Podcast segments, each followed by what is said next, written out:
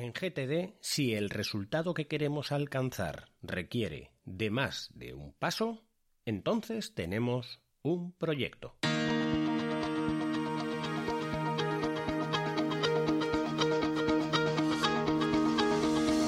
Hola, estás escuchando Proyecta, un podcast de Emilcar FM sobre dirección y gestión de proyectos, metodologías ágiles, lean, productividad y mucho más.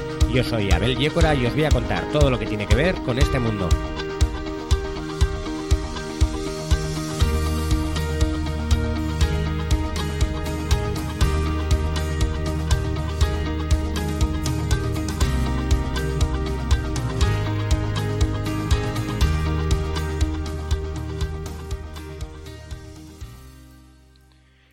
Capítulo número 38 ya y esta vez vamos a seguir con el tema del GTD y vamos a hablar un poquito de la tarea de organizar, que va muy ligada a la de procesar.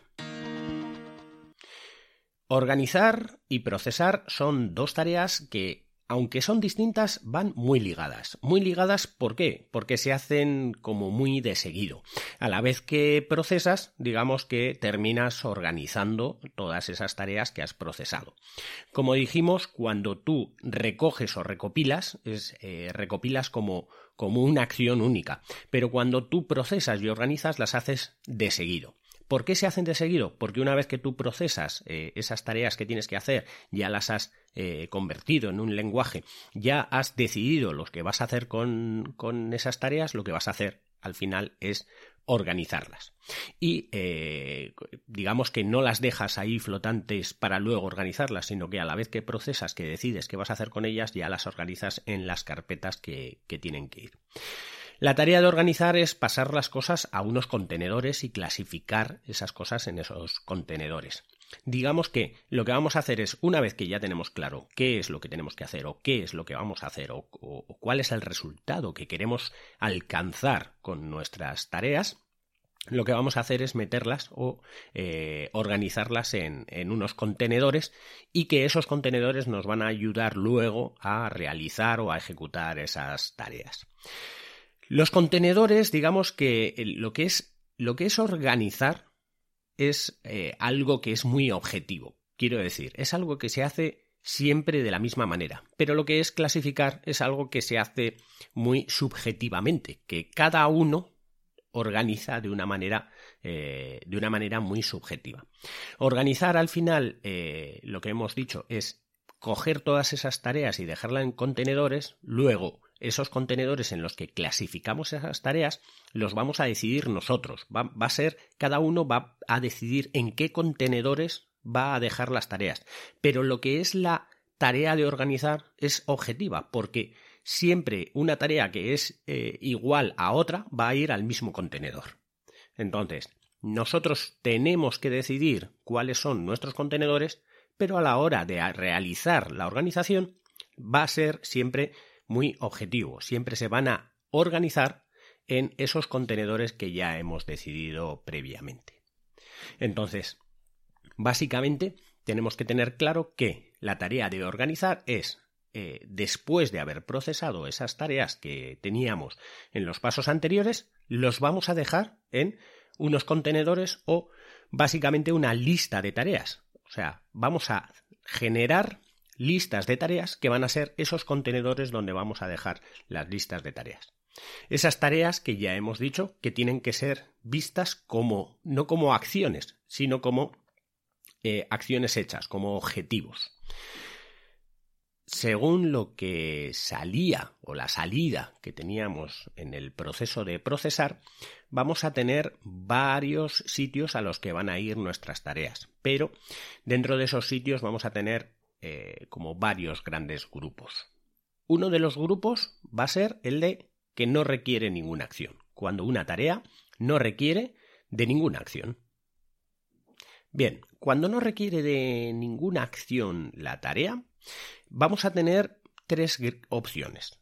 La opción de eliminar esa tarea, la opción de archivar esa tarea o la opción de incubar esa tarea.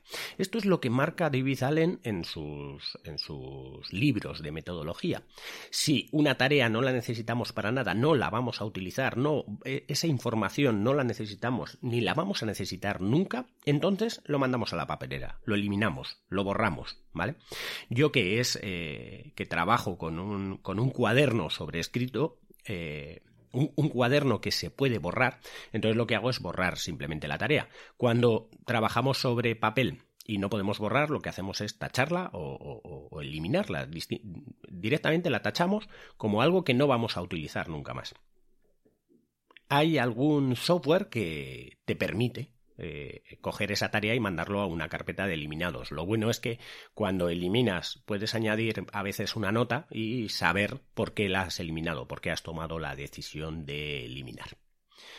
Otra de las opciones que podemos hacer es archivar. Archivar quiere decir que no requiere ninguna acción de esa tarea, no tenemos que hacer nada, no vamos a tener que hacer nada nunca, pero eh, es posible que no lo necesitemos nunca, pero es posible también que algún día necesitemos consultar eso. Por ejemplo, lo que es un archivo o lo que es para archivar es un número de teléfono que te dan. Es posible que no tengas que llamar nunca a ese número de teléfono, pero eh, lo bueno es que tú lo puedes guardar en tu agenda y si algún día tienes que llamar, pues lo tienes para llamar. Si es, por ejemplo, eh, a mí me pasa muchas veces que me dan un número de teléfono de, un cliente al que tengo que llamar para hacer una, para, para eh, contestarle a una cosa o hacerle un asesoramiento, pero que luego, una vez que yo lo he hecho, que ya le he eh, hecho esa, esa, tarea de asesorar a ese cliente, ya no voy a tener más relación con ese cliente. Muchas veces ese teléfono lo elimino. ¿Por qué? Porque si tuviera que volver a hacer otra acción con ese cliente sería otro proyecto o sería otra acción que yo tendría que hacer, luego ya me suministraría nuevamente el teléfono. Pero sin embargo, un teléfono de un amigo que yo voy a probablemente llamar o no llamar o, lo que sea, entonces ya me lo guardo en una agenda. Si es un contacto que puedo recurrentemente yo necesitar algo alguna vez, entonces sí lo guardo. Pero si es un contacto de un teléfono de alguien al que yo tengo que dar una información, pero ya esa relación se va a acabar probablemente o que puede llegar otra vez de la, misma dirección, o sea, quiero decir que yo tengo que volver a asesorar a ese cliente, pues me lo darán el teléfono. Si es algo que yo voy a necesitar de alguien, entonces me guardaré el teléfono. Es un poco diferente. Cuando elimino es cuando yo no voy a necesitar nada más y cuando lo archivo es porque es posible que yo necesite esa información para iniciar algo. La última de las opciones que se puede hacer cuando no requiere ninguna acción eh, la tarea que tenemos que hacer, entonces es incubar. Incubar es eh, algo que digamos que, lo marcan claramente David Allen en, su metodología, que es eh, una lista a la que la llevamos, que es la de algún día tal vez, lista de, de cosas que queramos hacer, ¿vale? Cosas que algún día tenemos que hacer, pero no de inmediato, o queremos hacer. esta lista se puede hacer muy larga, ya que ahí podemos meter pues libros que queramos leer algún día, películas que queramos ver, eh, proyectos que queramos hacer eh, en el futuro, cosas que nos gustaría hacer, lugares que visitar en vacaciones. Es una lista que se puede hacer tan grande que se puede hacer muy difícil de, de revisar. David Allen dice que la lista de algún día tal vez la deberíamos de revisar semanalmente, pero imaginaros que estamos metiendo ahí todos los libros, todas las películas, todas las audios, las canciones, los discos que queremos escuchar, eh, los sitios que queremos ir de vacaciones, las cosas que queremos hacer, reparaciones en casa. Es una lista que se puede ir fácilmente a 200 o 300 ítems de cosas que queremos o de objetivos que queremos eh, alcanzar. Cuando hacemos esto, el problema es que revisarlo cuesta bastante, cuesta bastante tiempo revisarlo y eh, igual no tiene sentido revisarlo todas las semanas.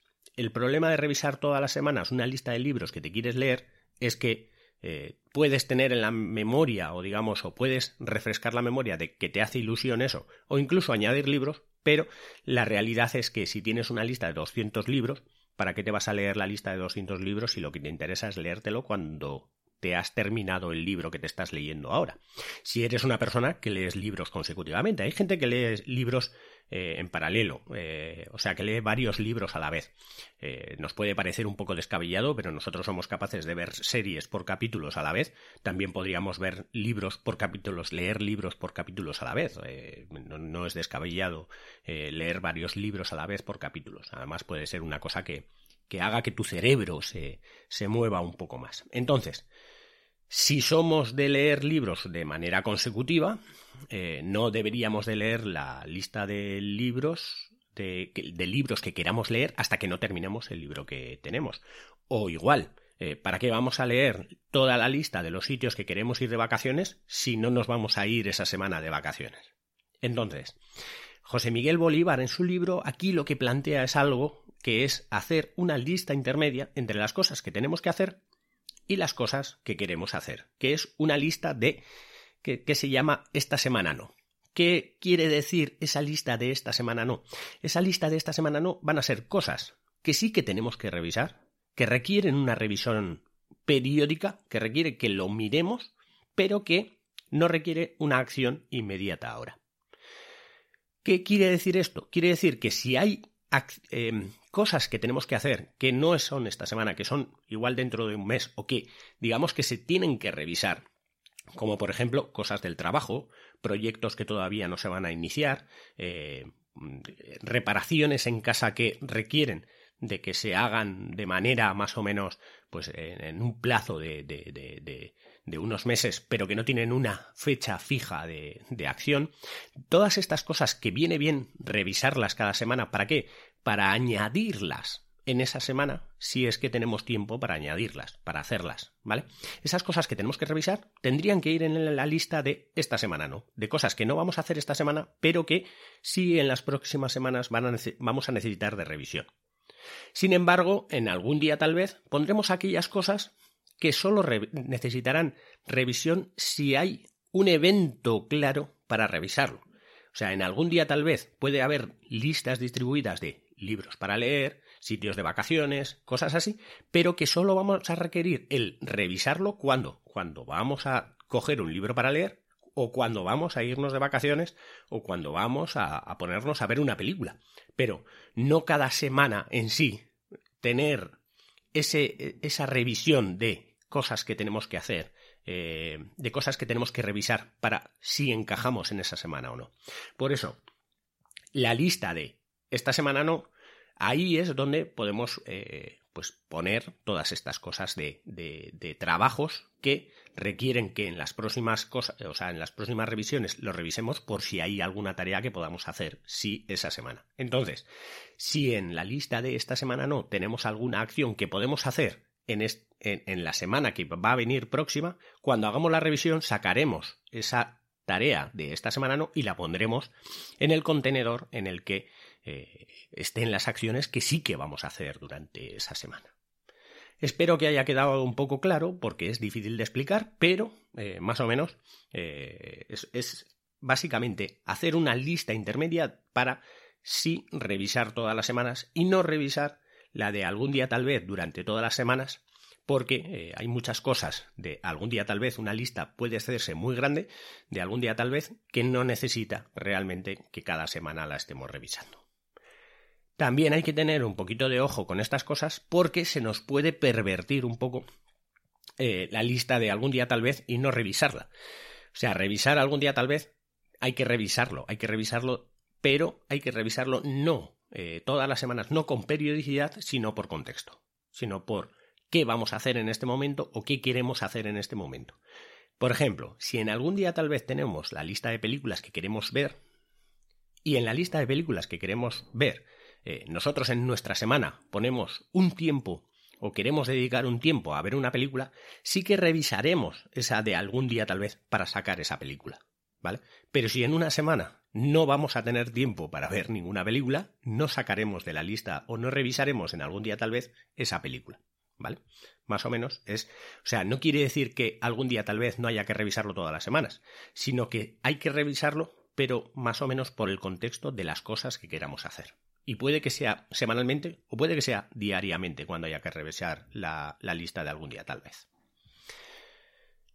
Otra de las cosas que, que tenemos que hacer o que podemos hacer con las tareas, una vez que las hemos procesado y que tenemos que organizar, es aquello que son los proyectos. ¿Cómo organizar realmente los proyectos? Los proyectos, ya igual es el tercer capítulo donde lo marco, pero no me cansaré de decirlo, los proyectos en GTD es aquella, aquella eh, acción que requiere o aquel objetivo que requiere de más de una acción, de más de una, aunque requiera dos. Con que requiera dos ya es un proyecto. Los proyectos son aquellos objetivos que requieren de más de una acción. Por ejemplo, si lo que quiero es cambiar el aceite del coche, eh, el aceite del coche no requiere de que yo eh, vaya y lo cambie, sino que en realidad requiere de llamar al taller, requiere de coger y, quedar con el taller, eh, llevar el coche para que lo para que le cambien el aceite y luego ir a recoger el coche. Aparte de eso, como requiere de varios de varias cosas, lo que yo quiero no es cambiar el aceite, o sea, tenemos que pensar en que lo que yo quiero no es cambiar el aceite, lo que quiero es que el aceite esté cambiado. Por eso vamos a pensar siempre en lo que hemos dicho, en objetivos, en que lo que yo quiero es aceite cambiado. Y eso va a requerir de más de una acción, que es taller, eh, cita concertada con el taller, eh, coche llevado al taller, eh, coche recogido del taller con el aceite cambiado. ¿vale? Son distintas acciones que yo voy a tener de ese proyecto. Una vez que yo tengo ese proyecto, lo tengo que organizar como digamos en tres contenedores distintos. Los contenedores, como digo, es al final dónde va a ir esa, esas, esos objetivos que hemos, que hemos marcado, ¿vale? Entonces el proyecto va a estar en tres contenedores normalmente a la vez, en dos por lo menos, pero en tres eh, a la vez, ¿vale? Eh, uno de los contenedores va a ser el listado de proyectos. Un listado donde voy a tener eh, los proyectos, como por ejemplo, pues eso, aceite cambiado del coche, ¿vale? Coche con el, aceite cambiado. Ese va a ser el proyecto final. Pero también tengo que sacar de ese proyecto cuál es la primera tarea. La primera tarea más simple que pueda haber, que puede ser eh, cita concertada con el taller. Entonces eso es una llamada de teléfono. Llamada al taller para cita concertada eh, realizada, ¿vale? Eso puede ser perfectamente una de las tareas. Entonces, eso es lo que se llama la próxima acción. Y la próxima acción es la que voy a llevar a las listas de tareas que, que, finalmente tenga yo, a esos contenedores de tareas que yo tenga que hacer. Entonces, el proyecto va a estar por un lado y la próxima acción va a ser la que yo voy a sacar de ese proyecto a las listas de tareas a realizar. Y por otro lado, va a haber otro contenedor donde puede haber dos cosas, que son las acciones futuras y la información del proyecto. Por ejemplo, las acciones futuras pueden ser, en el caso de lo del coche, el llevar, eh, o sea, eh, coche llevado al taller o coche eh, recogido del taller. Esas son próximas acciones. Esas próximas acciones no van a estar en mi listado de acciones próximas, en el listado de cosas que tengo que hacer, a menos que no haya hecho la acción anterior. Entonces, como tengo que, acciones consecutivas, tengo que haber hecho la acción anterior, que es la de haber llamado al taller. Por lo que tengo que guardar esas próximas acciones que se me han podido ocurrir y, que las tengo ahí en la cabeza y que tengo que vaciar, las tengo que guardar en algún sitio. Pero no las puedo guardar en proyectos, ya que en proyectos van a estar las grandes líneas, eh, así que tendré una lista intermedia que será la de eh, acciones futuras. Y pasa lo mismo cuando tenemos un proyecto eh, como organizar las vacaciones. Vamos a tener catálogos, vamos a tener precios, vamos a tener cierta información de hojas y, cosas que son información que tenemos que tener en algún sitio, que tenemos que guardar en algún sitio. Entonces, esas hojas son lo que se llama la información del proyecto. Y eso puede ser un listado, o puede ser unos archivos, o puede ser unos ficheros. Pero son información que está viva, que necesito para seguir en las siguientes acciones que, que son consecutivas. Entonces, las acciones futuras y la información de proyecto estará en otro sitio, en otro contenedor, ¿vale? Por eso se les llama contenedores, porque no todos son listas de cosas, sino que en este caso ya son información. También hemos dicho que eh, en, el, en, el, paso anterior, que es aquellas acciones que no requieren acción y que eh, queremos archivar, muchas veces son documentación, son unas entradas de, de un concierto que quiero guardar. Todas esas cosas son cosas que tengo que guardar o que quiero guardar en un contenedor por si algún día las necesito, ¿vale? No solo son listas de tareas, ¿vale? Entonces, definamos que los proyectos son eh, aquellas eh, acciones o aquellos objetivos que requieren de más de una acción y que eh, van a estar, por norma general, en tres sitios distintos. Por un lado, en la lista de proyectos va a estar el objetivo principal del proyecto. Por otro lado, en la lista de tareas que yo tengo que realizar va a estar la acción o la próxima acción del proyecto, la, la primera que necesito para continuar con el proyecto, pero que sea simple, que sea fácil de hacer, fácilmente tachable. Y por otro lado, las acciones futuras y la información del proyecto va a estar en otro, en un tercer sitio. La sección de organizar es muy eh, grande, así que vamos a dividirla en un par o tres de capítulos y bueno, seguiré con los grandes con los grandes procesos o los grandes bloques de organizar en el siguiente capítulo.